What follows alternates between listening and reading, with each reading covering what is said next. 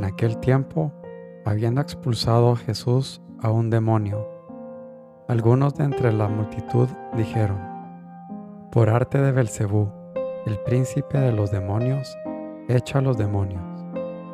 Otros, para ponerlo a prueba, le pedían un signo del cielo.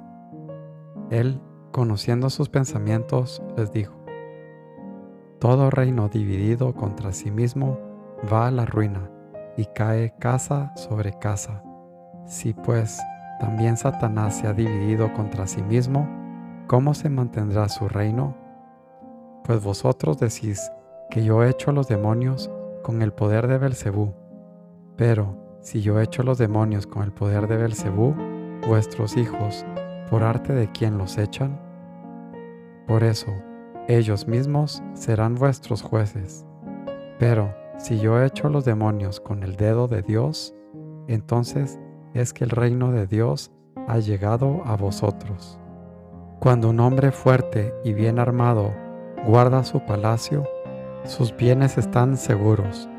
Pero cuando otro más fuerte lo asalta y lo vence, le quita las armas de que se fiaba y reparte su botín. El que no está conmigo está contra mí, el que no recoge conmigo desparrama. Cuando el espíritu inmundo sale de un hombre, da vueltas por lugares áridos, buscando un sitio para descansar, y al no encontrarlo, dice, volveré a mi casa de donde salí. Al volver, se le encuentra barrida y arreglada. Entonces va y toma otros siete espíritus peores que él, y se mete a vivir allí. Y el final de aquel hombre resulta peor que el principio. Lucas 11, 15 al 26.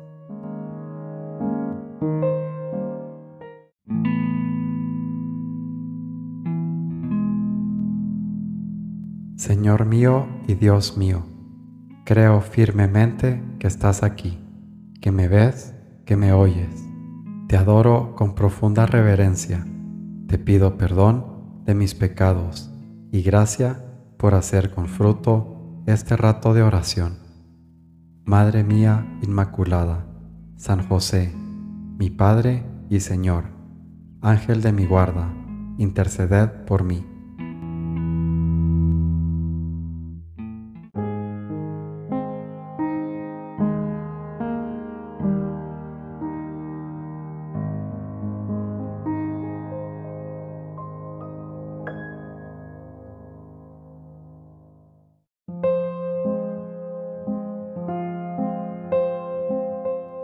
Nunca te desesperes.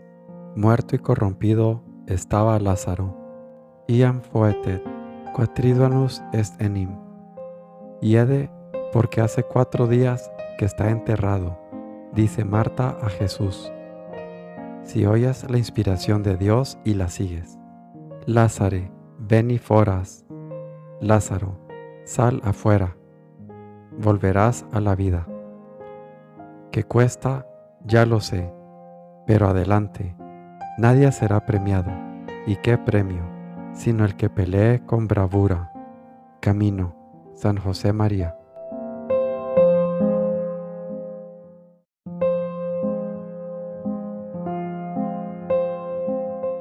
Nunca hallé religioso que alguna vez no sintiese apartamiento de la consolación divina y disminución del fervor Ningún santo fue tan altamente arrebatado y alumbrado que antes o después no haya sido tentado. Por cierto, no es digno de alta contemplación de Dios el que no es ejercitado en alguna tribulación por ese mismo Dios. Cierto, suele ser la tentación precedente señal que vendrá la consolación, porque a los probados en tentación es prometida la consolación celestial. Como dice la Escritura, al que venciere daré a comer del árbol de la vida. Imitación de Cristo, Tomás de Kempis.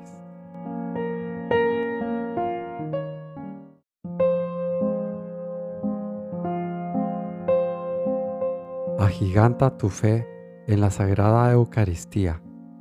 Pásmate ante esa realidad inefable tenemos a Dios con nosotros, podemos recibirle cada día y, si queremos, hablamos íntimamente con Él, como se habla con el amigo, como se habla con el hermano, como se habla con el Padre, como se habla con el amor.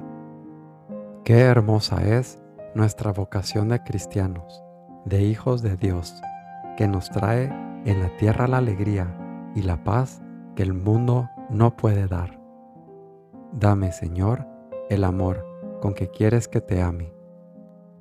Forja, San José María.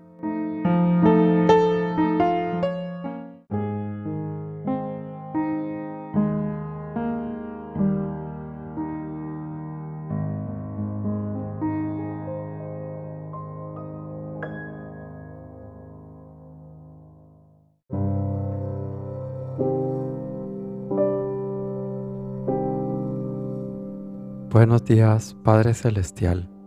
Buenos días, mi Padre Dios. Te doy gracias por un día más, por el milagro de la vida. Líbrame, Dios Padre, de un amor tibio. Dame el amor con el que quieras que te ame.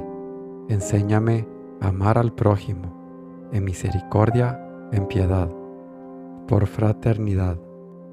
Enséñame a estar contigo en el día a día y durante todo el día, en la oración, leyendo las escrituras y siempre que pueda en la Eucaristía, recibirte Señor para poderte llevar a todos lados. Que mi anhelo sea siempre estar contigo. Permíteme Señor estar siempre contigo y nunca contra ti. Gracias Padre porque eres bueno. Te bendigo y te alabo. Te amo por siempre, Señor.